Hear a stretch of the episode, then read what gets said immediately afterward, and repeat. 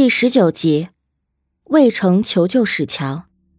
汪淼离开红岸基地就接到了史强的电话，二人在村口见面。史强也得知了红岸基地的资料，常伟思已经调取了相关的档案。叶文杰倒是很淡定，按照老乡们的说法，叶文杰和申玉飞没有什么接触。现在申玉飞已经离开了，但是史强并不这么想，世界上不可能有这么多巧合的事情。史强决定去探索一下红岸基地。叶文杰说要见见老朋友，汪淼也没有起疑，毕竟叶文杰在这里生活了很长时间。叶文杰所说的老朋友叫做伊文斯，对于地球三体组织而言，叶文杰是他们最高的统帅，是叶文杰按下了和主建立联系的按钮。在他们看来，叶文杰这一举动是十分伟大的。真正建立沟通机制的是伊文斯的第二个红案。地球三体组织的理想是请主改造人类，遏制人类的疯狂与邪恶，让地球再一次成为一个和谐、繁荣、没有罪恶的世界。现在，这一切都有了改变。叶文洁也并不认同伊文斯的看法。伊文斯认为，叶文洁还是没有看清人类。无论受过多么大的伤害，叶文洁都还怀有最后一丝希望。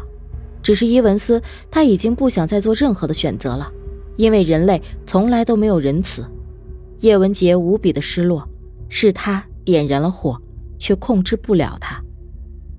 汪淼给史强做了解释，徐彬彬翻译过来就是：探索外星文明就是一本武林秘籍，谁拿到了，谁就天下无敌。徐彬彬还发现，杨卫宁和叶文洁登记结婚。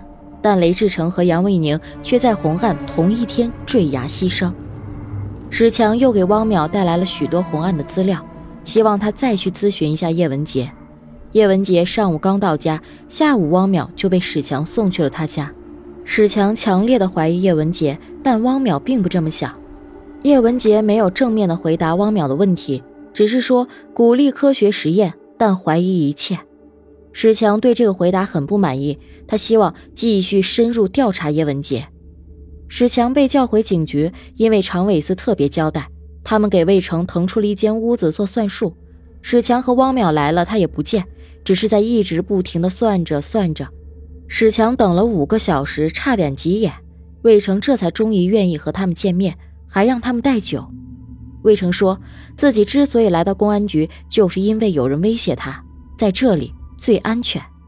魏成给他们讲了一个故事：高中的时候，他的数学天赋被老师发现，但是他不懂得证明自己的天赋。本科、研究生、博士都是这样。后来，魏成去了寺庙散心，他打算找一个清静的地方过完一辈子。他遇到了一个大师韩教授，韩教授说的话让他感悟颇深。晚上睡不着觉的时候，魏成就会用韩教授说的话来填补自己。他创造了一个空的世界，并且在世界中创造了一个球体。随后是第二个、第三个，魏成找到了空。